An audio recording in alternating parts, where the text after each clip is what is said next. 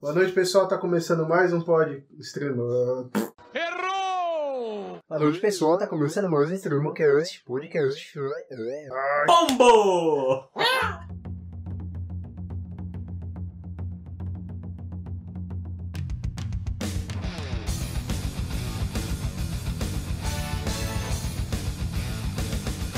Boa noite, pessoal. Tá começando mais um Extremo Cast, podcast pra falar de políticas e outras drogas. É, mano, quando a gente fala de política, a gente pode lembrar daquela tiazinha, Dona Maria, que passa na nossa casa aí colhendo assinatura pra fazer um baixo assinado aí pra ligar o gato de energia lá da vizinha, né? Quando a gente fala de outras drogas, é que quanta droga de político tem aí pelo território, né? É, e o tema de hoje é esse, né? Eu, Michel Rodrigues, Eu, Fábio Reis. E eu, Will Ferreira. e hoje a gente vai falar sobre políticos do território. Que droga. Que droga, hein? E lá vamos nós? E lá vamos nós.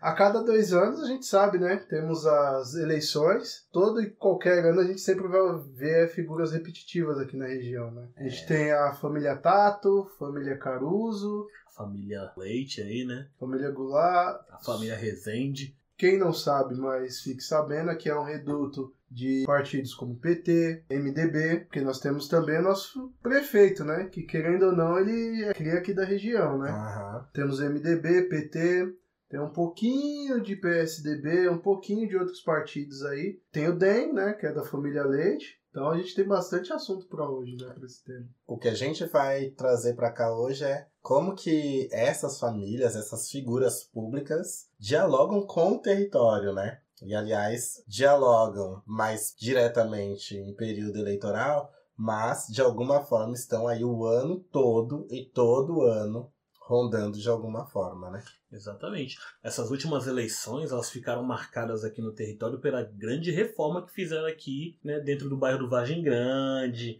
algumas ruas aqui do Silveira que não tinham saneamento, eles deram uma tapeada passando um asfalto. Rolou muita coisa esquisita, né?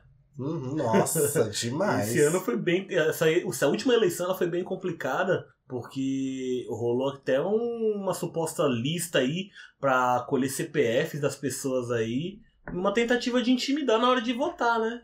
A gente votou É, o voto de cabresco, né? Eles chamam de lista de intenção de voto. É, lista de intenção de voto, Hum. coletando CPF. Pois é. Estranho isso. Sim, eu já vi isso acontecendo, aliás, em outras quebradas, que você de fato assinava e dizia lá, tipo, se você ia votar ou não. Mas pensando em como que essas figuras estão aqui, né? Elas não estão em corpo presente, né? Mas elas têm os seus representantes. Só que esses representantes, geralmente, é alguém que está no bairro. Então, é, são pessoas que são mapeadas por essas figuras e se percebe que elas têm uma influência dentro daquele território específico e que é ela que vai representar, entre muitas aspas, aquela figura. E a gente vê muito isso com Leite, com Goulart. Aliás, a gente também sabe dos conflitos de faixas, conflitos Não. é, e conflitos reais que acontecem, aliás, né? Uma coisa que eu fico incrível é de tanto a- o povo agradecer o Milton Leite pela rua asfaltada, pela graça alcançada. O cara parece até que virou Santo Expedito aqui no bairro, né? Mano, no, nesse, nessa última eleição era tanta faixa, mas tanta faixa, que assim, que nem o Fábio falou, né? Foi um processo de revitalização aqui da, da região de Parelheiros, dessa vez, mais do que das outras, assim, né? E você via faixa, tipo, em todo canto, todo canto, né? Sim. Não só do Milton Leite, mas também Alfredinho, do PT, lá no bairro lá tem muitas faixas do Alfredinho na época de eleição. Família Goulart lá no bairro, eu nunca vi, mas essas figuras que você fala de representatividade, é, lá no bairro lá é um pouco dividido. Tem uma turma que é, representa o PT dentro do bairro e tinha um reduto bem pequenininho do PSDB lá na rua, inclusive, lá na Os rua de casa. É, Realmente, são figurinhas carimbadas, né? Mas essas pessoas, de fato, elas estão nesse lugar justamente para ter alguma vantagem. Essas pessoas elas são mapeadas dentro dos territórios justamente para que, diante da influência dela, ela consiga convencer as pessoas ali E hoje, né, o Fábio falou de voto de cabresto, a gente precisa falar sobre isso, aliás, para entender que isso acontece de forma 2.0, né, Exato. atualizada. Alguns lugares ainda da forma como sempre aconteceu, mas que essas pessoas, quando passam uma lista de intenção de votos, é justamente para dizer que ela ainda tem poder, tem força dentro daquele território para virar e falar assim, não, ó, pode me manter aqui que eu garanto os votos para você no diálogo com o bairro. Então é por isso que essas listas elas surgem, porque ela, aliás, traz uma discussão que está muito em alta, que é o voto impresso. Vamos chegar lá. Ainda existe compra de voto. A Sim. questão é como isso é feito. Só que isso está sendo feito aqui, né? E geralmente nos nossos bairros,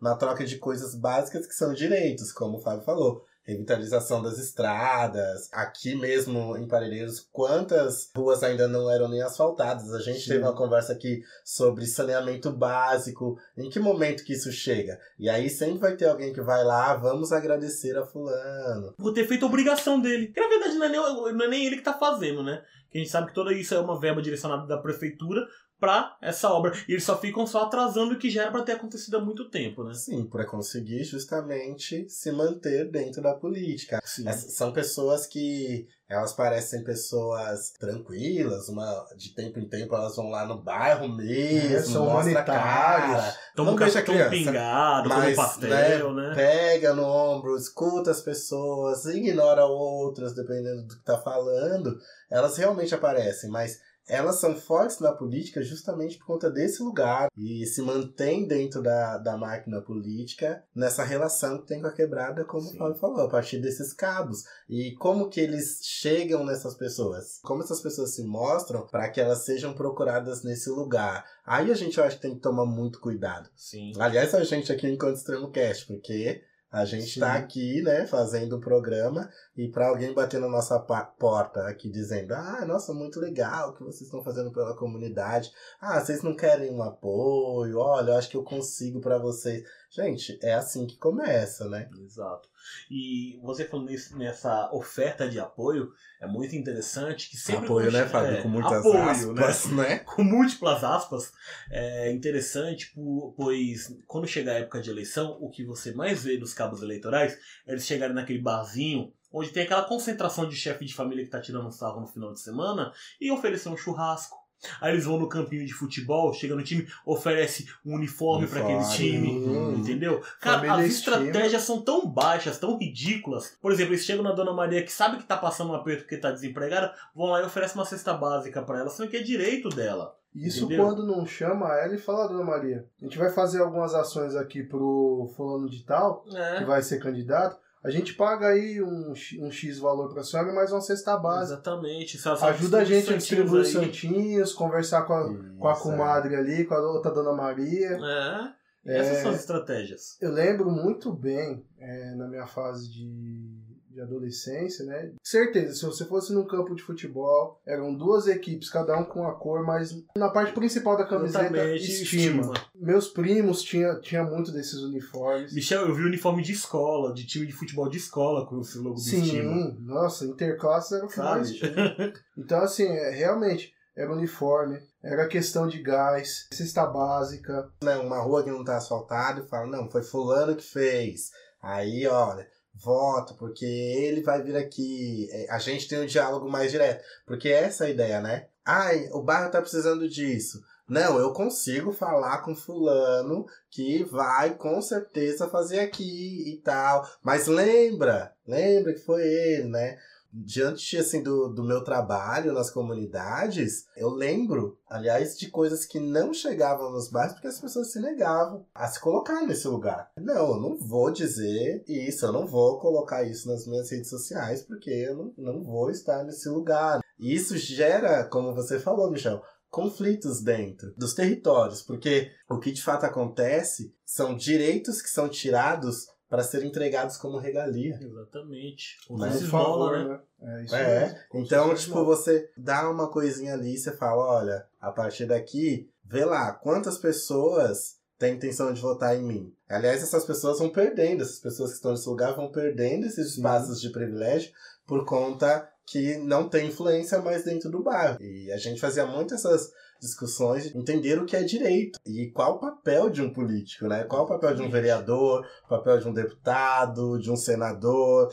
Acho que nas últimas eleições já teve uma certa mudança, teve muita renovação, figuras novas, mas aqui na região continua ainda com os antigos, né? É o político de estimação, né? Tava dando uma lida por cima, né, da família Leite, né? Eles são oriundos da questão das votações. Eles participavam da, dessa questão de cooperativa. Assim que a Marta fez né, a regularização das vans no transporte público, de lá pra cá os caras só cresceram, mas cresceram e, tipo, é aquilo que a gente falou. Cada quatro anos aparece, né? Eu tava vendo uma reportagem que Milton Leite tava ajudando as pessoas em relação à fome aqui na região sul. Só que ele está ajudando no sentido de angariar votos e imagem ou está realmente fazendo o trabalho que tem que ser feito? Uhum. A mesma coisa é o Hospital de Parelheiros. O hospital é todo dividido, né? Que uma parte é Ricardo Nunes, outra parte é Alfredinho, outra parte é Uhum. Alexandre Leite e Milton Leite. Merda. Então, tipo assim, uma coisa que é um projeto para a região de desenvolvimento e é um direito nosso, pelo tamanho da região que é o Distrito de Parelheiros, para mim ele se iguala ao Distrito do Grajaú. É enorme. Uhum. Eu só queria colocar uma aspas aqui rapidinho, já que você falou do Hospital Parelheiros. Isso é pro engenheiro que fez aquilo ali. O corno que pensou naquela merda, daquela escada ali, ele não tinha dó de doente, não. Então vai a merda. Mas você tá brava? Fecha aspas. Vamos esquecer a atual situação do governo federal. Até porque eu sempre falo aqui, né, 70% da responsabilidade vem deles, então não tenho o que falar. Vamos parar e lembrar das eleições municipais. Porque o que, que aconteceu? Antes da eleição, era lockdown, tudo fechado, ninguém pode se movimentar. Mas chegou próximas eleições, já começou a afrouxar as coisas. Por quê? Porque o político, ele não está preocupado com a sua saúde, não está preocupado com o seu bem-estar, está faltando alguma coisa na sua casa. Ele está preocupado com o voto dele. Então, período de eleição, tava todo mundo à vontade. Ninguém tava falando mais em relação à curva, se estava subindo ou estava descendo. É, questão de Uhum. treinação. O foco era a votação. Aí você para e pensa. Eu creio que essa foi a eleição que mais teve compra de votos, as eleições municipais. Porque o que tinha de gente desempregada, precisando de trabalhar, e aí aproveitou essa questão para trabalhar para os Uhum. candidatos. Gente passando necessidade. Se você não sabe, a gente voltou a ter a, a linha do- de pessoas que estão morrendo com fome. Sim. Voltou Linha da pobre- extrema a pobreza. pobreza. a extrema pobreza. Tudo isso junto gera realmente aquele negócio, meu, que que é um voto para quem tá passando fome? Uhum. O que eu acho muito ridículo é que o Brasil, pelo tamanho, pela magnitude de solo, de fertilidade que a gente tem, ter povo da nossa nação morrendo de fome por negligência de político, cara, é vergonhoso. É vergonhoso demais. A gente chegou num ponto de tal insignificância política, meu, que revolta. Você vê um pai sair pra trabalhar, aliás, pra procurar um emprego e ter que voltar de mãos vazias, com o filho chorando de fome, a esposa desesperada. Cara, a que ponto chegamos, né?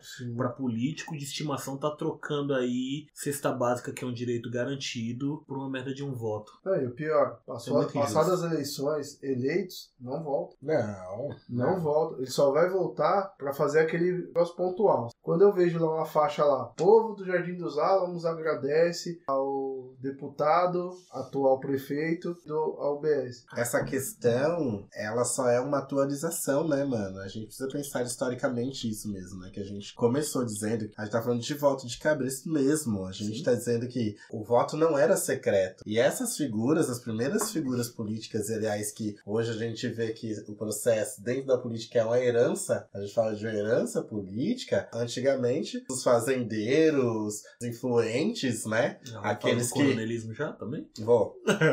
Exatamente. Essas pessoas, elas levavam os trabalhadores e ficavam esperando eles saírem da cabine para garantir, ter a garantia de que eles votaram nele. Eram senhores mesmo, né? A gente tá falando de coronéis. Tá falando dessas pessoas que, dentro de uma lógica política do início da República, deram um poder para essas pessoas que elas garantiam através de desigualdade. A gente está falando de voto secreto enquanto conquista, porque precisou se pensar um outro jeito de fazer isso, que é o jeito que se faz hoje.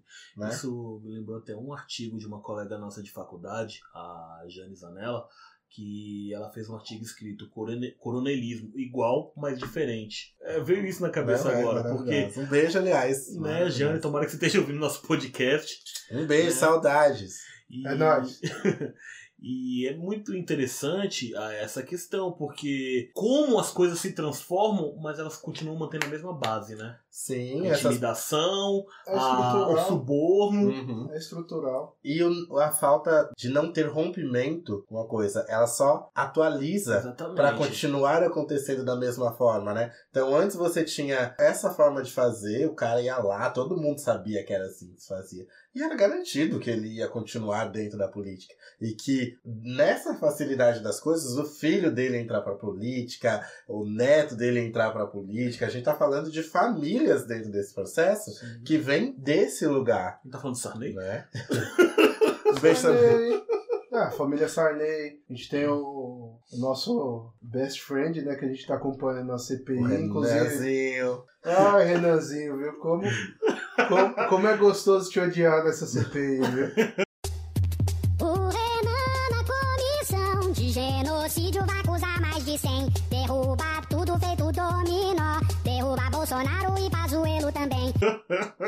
Nossa, mano. É, isso que você traz é muito interessante. Porque eu acho que o, o que falta pra gente é conhecer de fato essas figuras pra saber como que elas dialogam, tá ligado? A gente sabe, por exemplo, quem é o Renan, Sim. né? Mas nem todo mundo lembra. né? A gente tava falando sobre isso. Uma das coisas que, tipo, mais pesa na política é o carisma, mano. A figura ser carismática.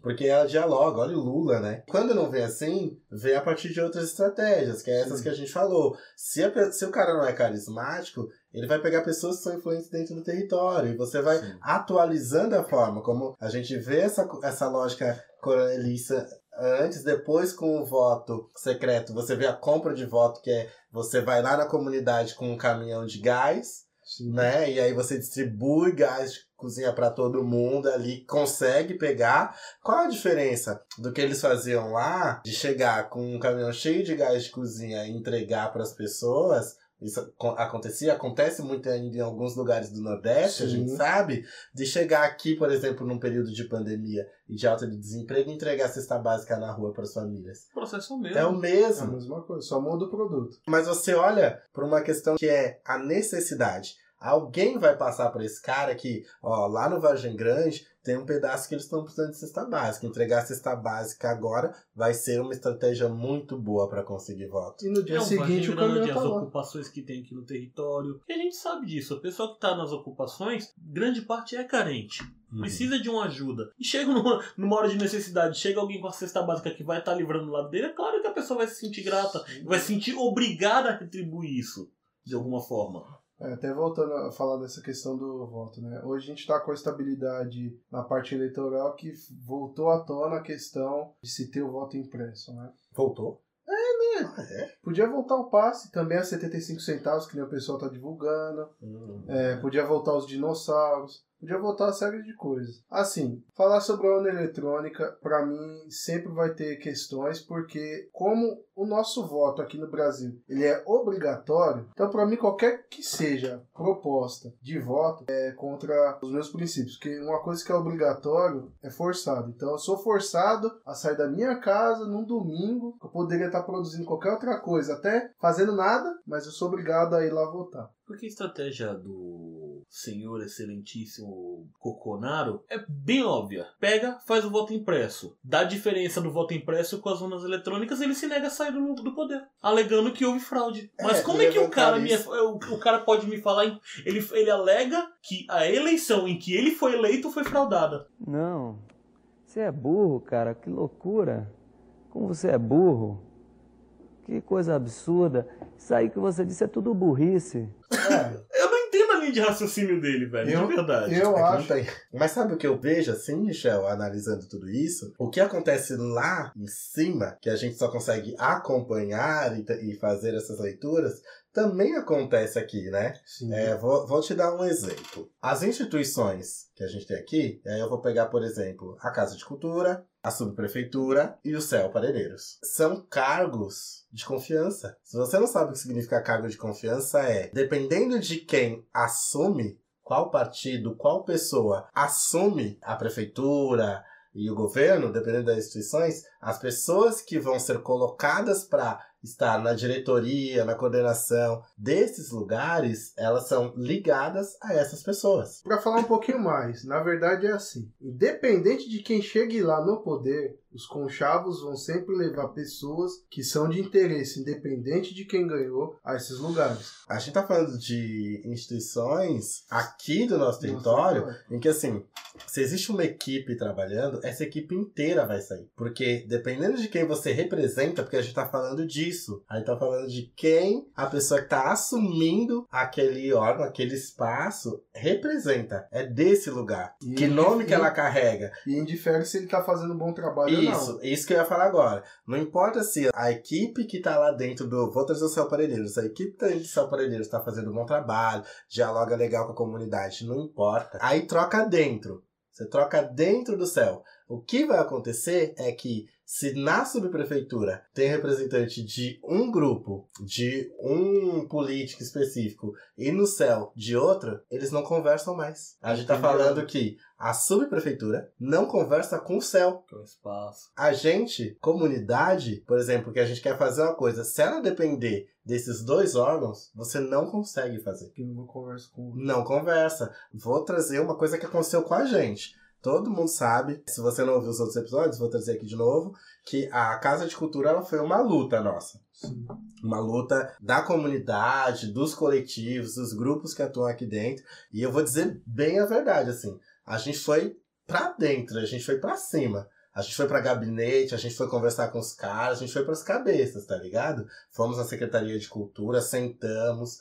A gente foi mesmo pra cima, porque que a gente sabia com quem que tinha que falar. Porque quando a gente ia na subprefeitura e o subprefeito falava, ai, porque a gente tá esperando, porque lá na secretaria a gente pediu não sei o que e não mandaram, no outro dia a gente tava lá. Estavam ligando lá e falando, ó, o pessoal do Fórum de Cultura tá aqui. Daqui a pouco o subprefeito tava lá pra participar da reunião.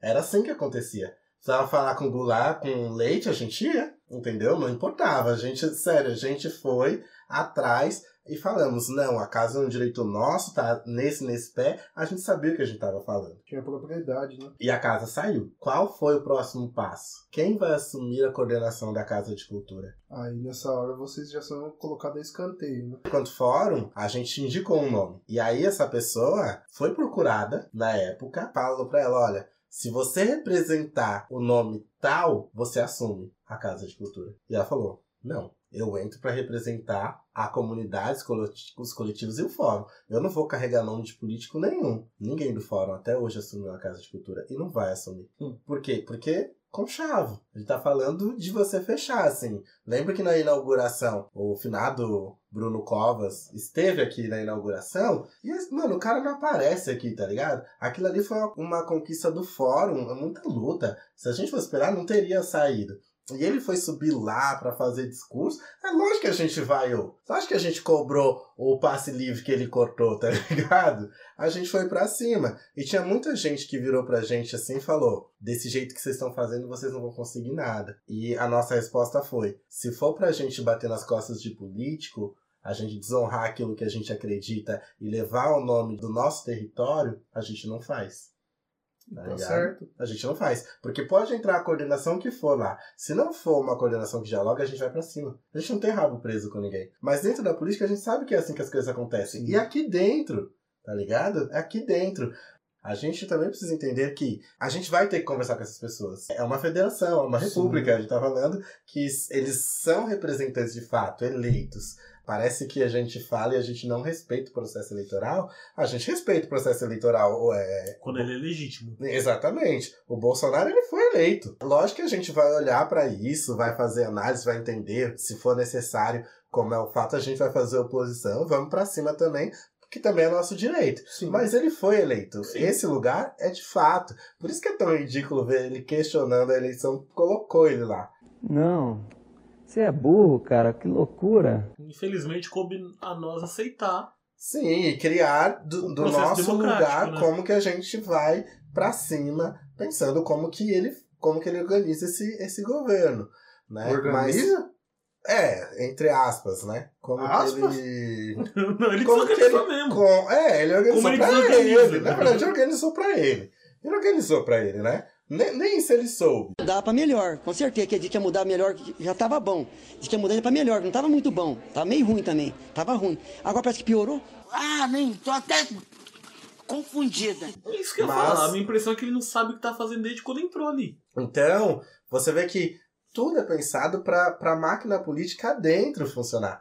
A gente que precisa entender que a gente precisa chegar diferente nessas pessoas. Porque se a gente mostra que a gente desmistificou o jogo, eles vão respeitar a gente de um outro lugar. Aí esse outro lugar pode ser tanto de enxergar a gente quanto um perigo ou como uma força dentro do território. É minuciosa coisa, mas ela é perigosa. essa questão, voltando a falar do voto impresso, uma questão que foi levantada hoje, inclusive, estou começando a acompanhar mais o canal do Meteoro, e é verdade, isso foi dito no plenário, é o que? A gente falou né, dessa questão de, tipo, pegar o seu CPF, em quem você vai votar, e a questão é essa. Hoje a gente tem, principalmente no Rio de Janeiro, tem a questão das milícias. Milícias. certo? Não só as milícias, também tem a questão do tráfico, também tem eh, outras que- várias outras questões autoritárias que a gente sabe que existe dentro do bairro. Então, assim, fica sensível porque você fica à mercê de quem tem o poder. E o poder não necessariamente é através do voto que foi dado a essa pessoa. É o poder de armamento. Isso é, é nítido. Sim. E você põe em perigo essas pessoas. E fica nítido que a vontade, pelo jeito, é essa. é pelo medo, né? É um trabalho feito a partir do medo. Por isso que a gente fala de retrocesso. A gente tá falando de novo que essas pessoas vão pra urna com medo, né? Exato, né, meu? Qualquer momento alguém pode ir lá pegar e descobrir quem que eu votei e, e na contramão do que me foi proposto eu posso me pagar caro por isso futuramente. Uma sátira que eu vi essa semana foi o seguinte: nas próximas eleições, para você atestar se a urna realmente é válida ou não, você chega lá na urna, você vai apertar quatro vezes o zero, depois vai apertar confirma. E aí vai liberar um candidato secreto. É o Smoke. É, o Ryu. Bom dia, galera. Bom dia, galera. Vamos que vamos. Hadouken! É. Então, gente, já foi mais que provado que a urna eletrônica ela não tem condições de ser hackeada. Se você tem dúvida, faz isso. Aperta quatro É. vezes zero e libera lá o candidato secreto. Por isso que eu falo que a política é fantástica, tá ligado? O... Gente, agora eu vou viajar mesmo, eu vou longe, assim. A ideologia política, ela ainda é a mesma. E quando você não consegue ir pelas ideologias, você vai através de outras ferramentas. Então, o uso das redes sociais, fake news, você vai entregando aquilo que você tá vendo que as pessoas querem ouvir, né? É a importância de saber ler o jogo político, né? Isso pra gente é a ferramenta que eles usam para dominar a gente enquanto massa, mas o maior medo deles é que a massa entenda como que o processo funciona. E essas pessoas estão aqui e não dão a cara, porque dando a cara a gente consegue olhar e falar, "Ah, pilantra. Sabe quando o Dória vem comer pastel aqui na Praça de Parelheiros, você vê a cara de nojo dele? É disso que a gente tá falando. É, Mas a gente um- sabe. um- uma É outra figura política que não tem carisma. Um ótimo marqueteiro. Tem um marketing excelente, mas ele também não sabe dialogar com a população. A, a vivência dele como político é aquele negócio lá, que é gestor.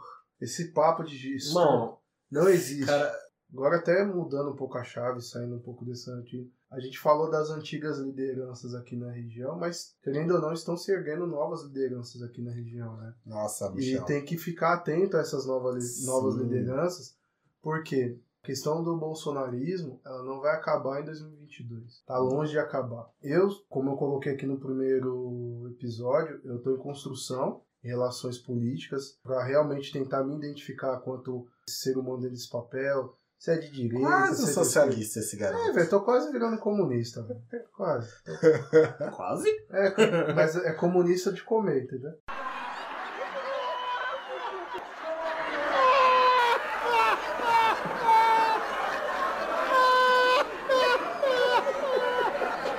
Ah, sei. Só pra ser comunista, vamos mais, mais, pra vibe good Jesus Cristo. É, é, social... é, é melhor. Quando, quando...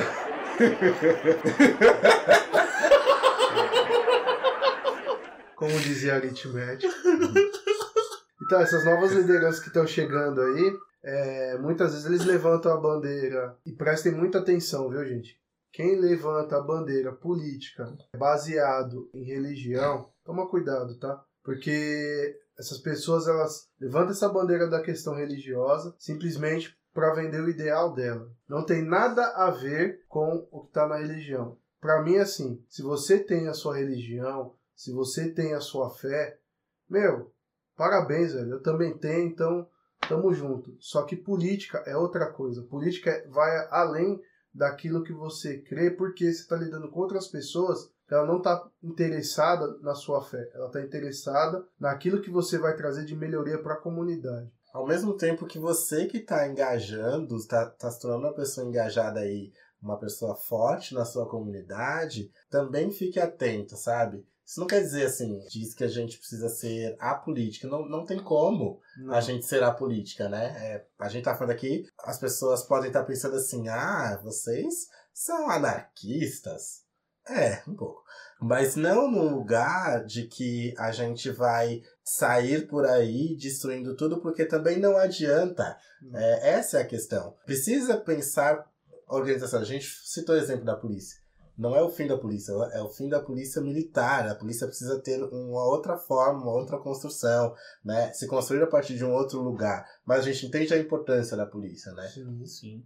É assim com a política. Então, assim, não quer dizer que a gente não vai ter que dialogar. É uma república federativa e uma democracia. Então a gente está falando de representação. É, é, trabalhamos com isso. E o que a gente precisa entender de fato é como que a gente dialoga. Mas quando essas pessoas procuram a gente, elas procuram com interesse. Mas também não dialogar com essas pessoas tira a gente do debate, tira a gente do enfrentamento. E essas pessoas precisam entender que não é você sentado lá no conforto da tua casa assistindo o Jornal Nacional. É você movimentando, entendendo que assim, você tem participação Exato. e você tem direito de cobrar. Né? É até uma coisa que eu ia falar agora. É, o exercício da democracia não se baseia unicamente quando você vai lá e aperta o número do seu candidato, mas sim todo o processo que vem antes, quando você analisa as propostas e escolhe alguém com qualidade e sabedoria. Porque não adianta você colocar qualquer um lá, porque depois não vai adiantar. Você vai passar quatro anos reclamando, sendo que você mesmo escolheu aquilo. Isso Ou é. você foi forçado daquilo. Meu, acorda o seu voto é secreto, ninguém vai saber o que você colocou lá. Mas você é responsável pelo que coloca lá. Sim, ao mesmo tempo que não é porque você não votou naquela pessoa que foi eleita que você não pode cobrá-la. Exato. Você pode cobrá-la, né? Todos nós que estamos dentro desse acordo de sociedade dessa nação, que é o Brasil, a gente tem direito de cobrar. Dialogar com a comunidade é a base da democracia. Sim. Independente se essa pessoa concorda com você ou não tenham sensibilidade na hora de você escolher os seus representantes, porque, volto a dizer, esses últimos dois anos, porque 2021 ainda não acabou, vai se completar dois anos aí em março de 2022, é a questão da pandemia aqui no Brasil, e isso tem a ver com o quê? Com as nossas lideranças. Essa questão de tipo, eu prefiro ter razão do que resolver o problema da população, uhum. né? A gente precisa colocar pessoas lá que não colocam o fígado na conversa, e sim que tenham sensibilidade. Exatamente, que não coloquem o ego acima do povo. É, e então. entendam o que elas estão fazendo lá. Porque é exatamente isso que essas pessoas. Eu vou trazer eles, gente, porque a gente sabe, como eu disse na semana passada, que a maioria dessas pessoas são homens, homens brancos, que estão lá, como a gente falou, enquanto herança política, Sim. né? Herança familiar política. Então são essas pessoas que, aliás, não querem que a gente entenda o que significa esse processo, porque elas não estão lá entendendo o que significa democracia. A gente já trouxe aqui algumas vezes como a Constituição é linda, e aí eu vou trazer para vocês que estão ouvindo assim. Quantos de vocês já pegou na Constituição? Eu tenho, cara. Quantos já, já pararam para ver o que de fato tá lá? Porque se um cara chega lá e diz uma coisa, como você enquanto pessoa, enquanto participante desse debate político, você vai participar? Quanto você vai refletir sobre o que aquela pessoa está trazendo? A gente participa muito pouco porque a gente tem pouco domínio das ferramentas que o outro lado tem. A Constituição é a ferramenta que está do outro lado. O povo não acessa a Constituição. A gente sabe que a Constituição está atrasada, né? A gente sabe o quanto ela tem brechas, brechas também que favorecem as coisas como elas estão. Sim. Mas como que a gente, se entra um debate de tipo, ah, rasga a Constituição, ah, é, esse debate diz que a gente precisa construir uma nova Constituição. Ah, vai contra o que a Constituição diz. Quem conhece a Constituição para dizer é realmente? A gente não tem domínio porque justiça política não faz parte. E essas pessoas se crescem a partir desses debates que a gente vem falando aqui desde o começo, né? E a partir do que o tempo vai passando, a gente continua ouvindo falar, como a gente ouve falar desde criança, das mesmas famílias. Sim. Né? Pode até ser outra pessoa, pode ser o filho, pode ser o neto, mas são as mesmas famílias. O sobrenome é o mesmo. É, isso não é à toa, né? Isso de fato é porque pouco se muda nesse processo. E a política, como ela chega aqui na quebrada, mano, também trazendo a reflexão da Karina no último episódio, não gera reflexão. Não gera e eles não querem que gere, né? A Sim. gente tava, até eu tava lembrando da questão da Karina, a gente não tem o hábito nem de ler as políticas né, dos aplicativos que a gente baixa no celular, quanto Uhum. mais falar sobre política, que é um assunto que é maçante, né? Mas deveríamos. Entenda o que eu vou falar, não é um analfabeto geral de, tipo assim, aprofundado. É analfabeto político no sentido de quê? De não querer entender o processo político. Mas será que é não querer entender, Michel? De todo o processo, eu falo que eu tive um processo de desconstrução para gostar de política. Porque a gente não aprende sobre, Sim. né? Ao mesmo tempo que a gente recebe de informação, é super chato, super maçante, como a gente sempre Ah, acompanha, né? O horário eleitoral. Mano, do nada você tá lá assistindo sua novela no momento de lazer, vem um monte de, de cara lá falar as mesmas ladainhas de sempre, tanto no rádio quanto na TV. E aí, quando você vai tentar acompanhar, a gente tem a TV Senado. Quem acompanha a TV Senado, cara? Sabe? A gente não é ensinado a gostar. Pega a escola como exemplo, que também a gente já trouxe aqui, né? Ninguém é ensinado a gostar de estudar, Já é porque, estimulado, né? Olha só, né? É, É feito de uma forma atrativa, né, cara? Pra conduzir a gente a gostar. Exato. Eu, ta- eu falei da outra vez que eu ia falar bastante sobre comunismo, né? Eu vou trazer comunismo de novo na conversa. Por que, que eu vou trazer o comunismo de novo? Você falou do voto obrigatório. O voto obri- é obrigatório porque ele é uma decisão arbitrária. Não é uma decisão que é construído para nós, dentro das estruturas do Estado, a importância. Assim como, por exemplo, ir para a escola. É um direito, mas é uma obrigação. Por que, que é uma obrigação? Porque dentro das estruturas políticas, eles sabem que esses processos são processos que as massas, a gente, não deve se interessar. Então, elas são estratégias do Estado.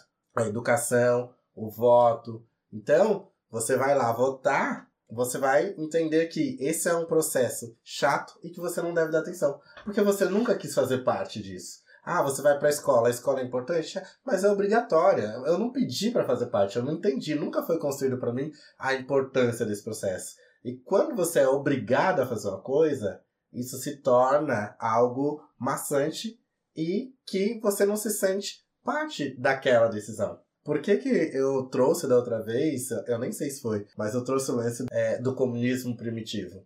E do comunismo como ele se desenhou dentro de estruturas estatais. Que aí é contrapondo o capitalismo, né? O comunismo, ele é as pessoas entendendo que é preciso romper e construir uma outra lógica de convivência entre as pessoas. Isso é comunismo. Como que a gente constrói, como que a gente troca e que todo mundo vive bem a partir desse processo. O comunismo é um estado de consciência. Ele não é uma forma de organização social estatal. Por que, que a gente fala que União Soviética, China tudo mais não é comunista? Porque elas são regimes. Não existe comunismo enquanto regime. Comunismo é um estado de consciência social. É, até por isso que eu até falei é, que ditadura é ditadura, né? Sim. Não tem lado político. Não- exato. Só que assim, o capitalismo, ele é, ele é liberal. Então ele é uma ideia de um estado mínimo permitindo a livre competição. Bonito, né? Mas a Uhum. construção a gente sabe qual que é. Sim. Até faz sentido, por exemplo, você ter partidos socialistas. Porque o socialismo, ele é um processo que seria transição. O que seria um socialismo ideal? Uma educação que levasse para esse lugar de conscientização, em que a escola não seria obrigatória, ela não teria grades, as pessoas circulariam ali porque elas entendem e querem estar. Votar não precisaria ser obrigatório porque você constrói um estado em que você vai construindo a consciência a partir da- das estruturas, das instituições, essa vontade das pessoas de participar e estarem participando da política. Então ela seria uma transição que levaria para um momento em que o Estado não seria mais necessário. Mas a gente não vê isso. Sim, eu defendo o comunismo. Jesus! Que susto, bicha! Caralho.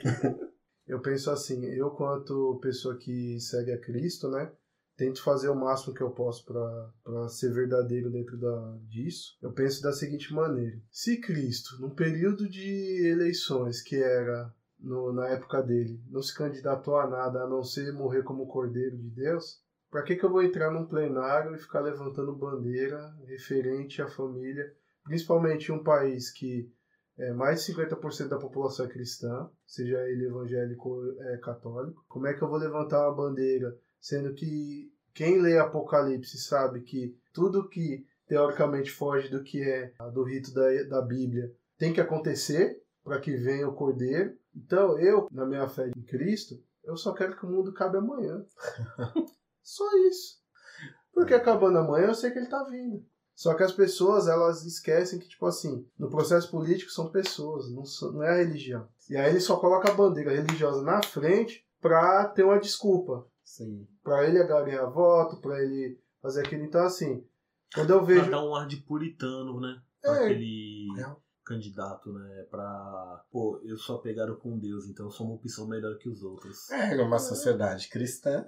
E olha que problemático. E aí você vê discussões que vão tentando trazer justamente a lógica de como que eu, dentro daquilo que eu acredito, de quem eu sou, de como eu vivo e como eu construo as minhas coisas e a minha família, eu respeito outras formas de construir. E você olha para aquilo e criminaliza. Que é isso que a gente vê de fato, né? Sim. E eu fico com um pouco de receio de ver o quanto as pessoas vão vendo que esses discursos eles vão ganhando força e vão usando esses discursos, voltando na lógica do carisma, né? Quando eu não- tenho carisma para poder dialogar com essa massa, o que que eu uso de estratégia? E Sim. trazendo o Dória de volta para cá. O Dória criou o Bolsodória, porque Sim. ele sabia que o bolsonarismo estava em alta. E realmente ele surfou nessa onda. Na hora que ele viu o Bolsonaro enfraquecido, gente, não se engane.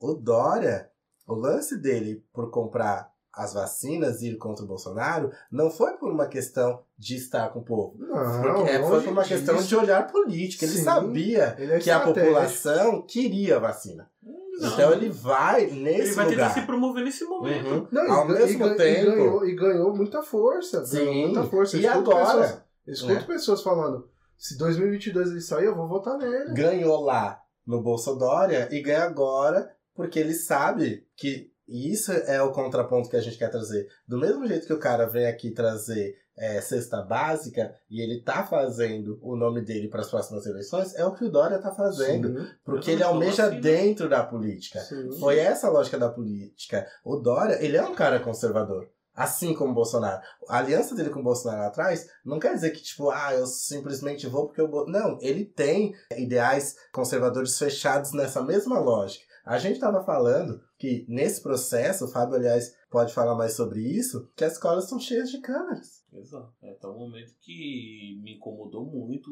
você chegar no ambiente de escola e descobrir que foram colocadas câmeras até dentro das salas de aula, tirando totalmente o direito de liberdade e privacidade, tanto dos alunos quanto dos educadores, né? Que Sim. atuam ali dentro. É, eu repudio isso aí porque a gente já tá cercado por tantas câmeras já na vida, né? Câmera de celular que a gente sabe que pode ser invadido, computador. Tipo assim, a nossa privacidade tá Não, aberta. Aí um, um momento que é para você adquirir conhecimento, agregar conhecimento, trazer criatividade para um processo que já é muito engessado. Porque, meu, eu não sou educador, longe disso, mas eu como aluno que fui, eu sei que o processo é muito engessado. Aí você vai botar uma câmera para ficar filmando. é pra, pra intimidar. É pra E o que mais me preocupa é que quem vai estar na É que eu administração ia por falar trás agora. dessas câmeras? Polícia Militar. Cara, eu como professor, como educador, eu já me deparei com situações em salas de aula em que eu presenciei aluno bolando um baseado. E qual foi a minha? Eu não alertei diretoria. Eu chamei o aluno no particular, troquei uma ideia e falei, mano, você quer fumar seu esquema?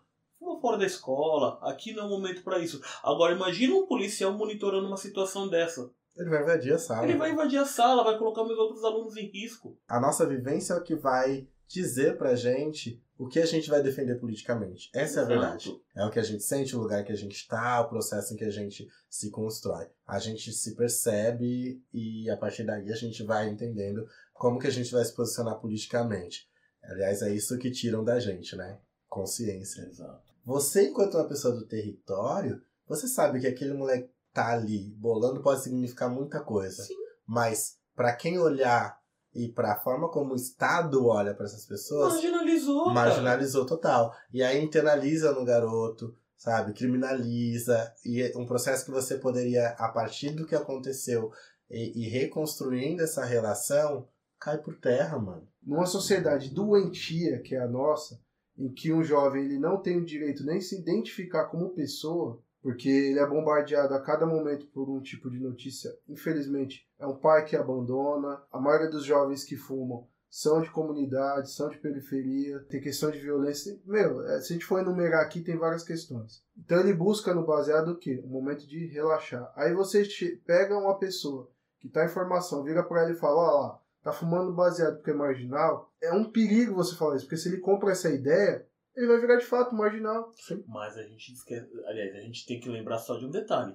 Ele não vai falar que é um marginal. Ele vai chegar esculachando, apontando, algemando e transformando realmente.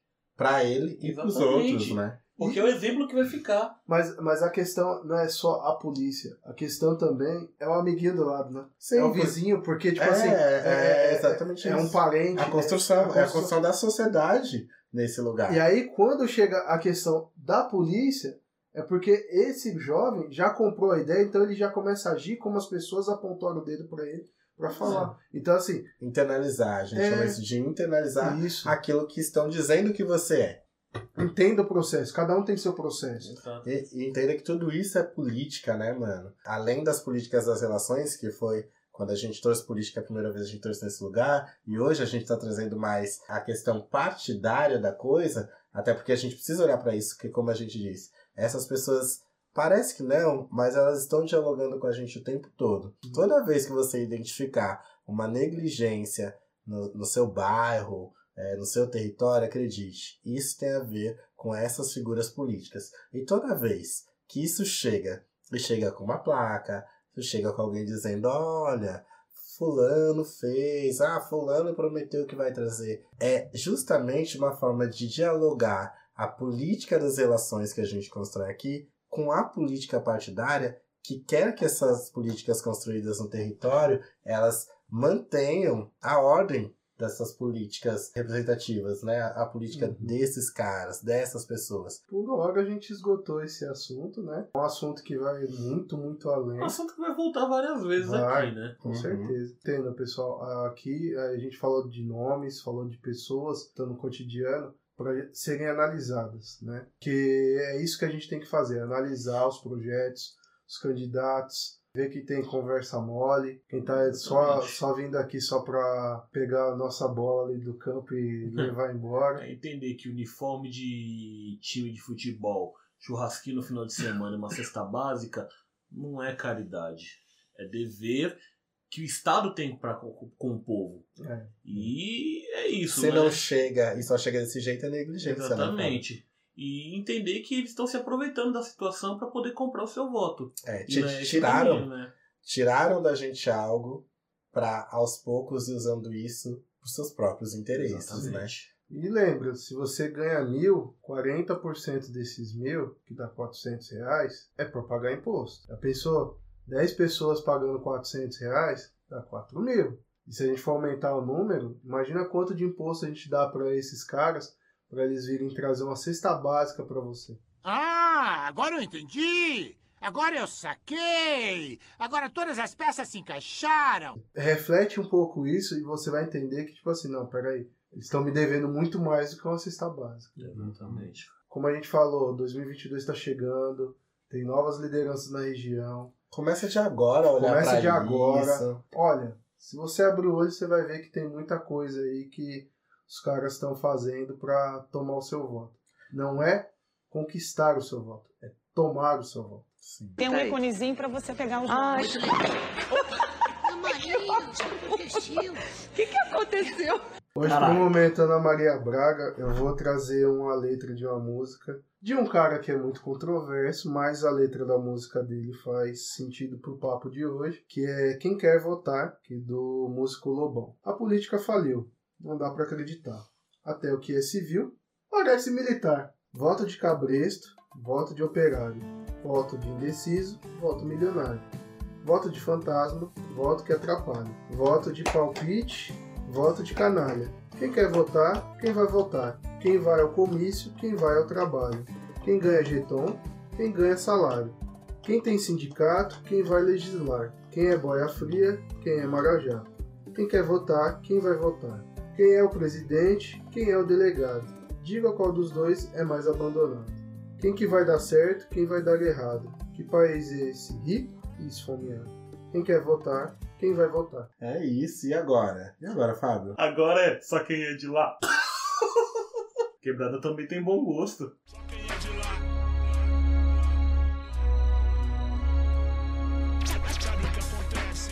Bora de indicações. Né? Bom, a minha indicação vai ser uma banda chamada Dead Fish, uma das nossas bandas aí do hardcore brasileiro aí no underground, que fala muito sobre essa questão de política, então aconselho vocês pegarem toda a discografia dos caras. Claro que eles têm uma visão muito anarquista, né, em muitos casos, mas cada período da banda tem um processo diferente e eu acho que, meu, é outra das bandas que eu paro e sempre escuto, tá sempre na minha playlist. Então, boa experiência para vocês. Minhas indicações, eu vou indicar um livro e um podcast.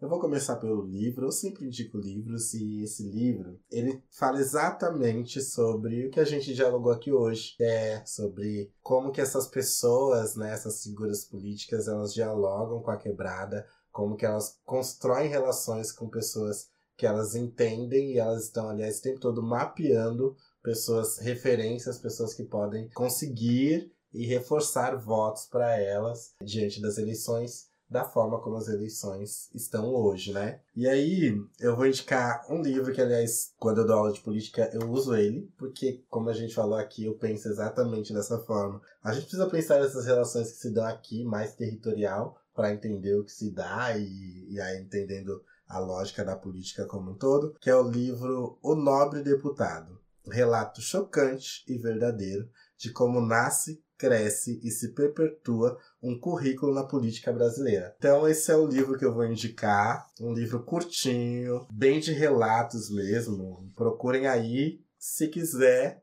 também procura a gente nas redes porque a gente tem também um jeitinho de passar ele hum, daquele jeito. A outra coisa que eu vou indicar, gente, se você não ouviu o episódio passado, vai ouvir, mas tem ligação com ele. Se você ouviu, você vai perceber que eu coloquei um funk do Renan Calheiros.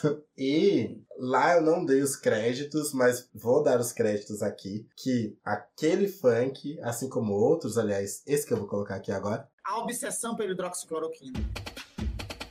Era para as pessoas caminharem para a morte. Era para as pessoas caminharem para a morte. Mas tinha, tinha negócio na parada. Barato qual é? Tinha negócio na parada. Barato qual é? Tinha negócio na parada. Negócio. Mutreta. Negócio. Negócio. Bufunfa. Negócio. Mutreta. Negócio. Negócio. Lá no ar. Eles vendem um podcast chamado Medo e Delírio em Brasília, que é um podcast que fala sobre tudo que tá rolando por aí. E, gente, eles fazem umas coisas assim que fora do comum, assim. Procurem Medo e Delírio em Brasília. Escutem, porque é assim, eles são muito antenados, a linguagem é muito legal e, e eles constroem umas sátiras fantásticas. Então escutem o podcast, consumam também o funk do Renan e outros que estão também aí no YouTube, que vale muito a pena. Então, essas são minhas duas indicações de hoje. De bola. Bem, a minha indicação de hoje, eu já trouxe aqui o quanto é importante esse cara, assim, pra mim. Na construção musical, eu gosto muito das letras dele. Pra mim é um poeta, eterno poeta, que é o Renato Russo, né? E um álbum dele que eu acho que ele compartilha muito com esse tema que a gente trouxe aqui hoje, com o nosso atual momento político, é o álbum Que País é Esse? É um álbum que eu tô indicando aí pra vocês. Em especial duas músicas, né? Uma é a que traz o próprio nome do álbum, Que País é Este, que é um clássico, e a outra é Faroeste Caboclo, porque Faroeste, ela representa muito a história de uma pessoa que ela se tornou o que se tornou na música devido à trajetória de vida dela, o quanto ela foi negligenciada até aquele momento. Então, é isso, é a minha indicação de hoje. Então é isso, pessoal. A gente encerra por aqui. Fiquem atentos às pequenas raposas. Lembrando, 2022 vai ser um ano importante. Vai ser um ano de inovação para a população periférica, porque a gente precisa dessa renovação. A gente está cansado de ficar pagando a conta sempre. Então vamos fazer a diferença, vamos votar em projetos e não em pessoas, para que não aconteça o que aconteceu em 2018. Vão ter consciência. E se você vê alguns lunáticos gritando aí pela volta do passe ou, ou volta do mimeógrafo, liga não, viu? Uhum. Foco, pé no chão e consciência. Exato. Enquanto isso, semana que vem estaremos aqui no nosso velho e querido banco, porque o Extremo Cast é nosso! Bom final de semana, pessoal. Tchau, tchau.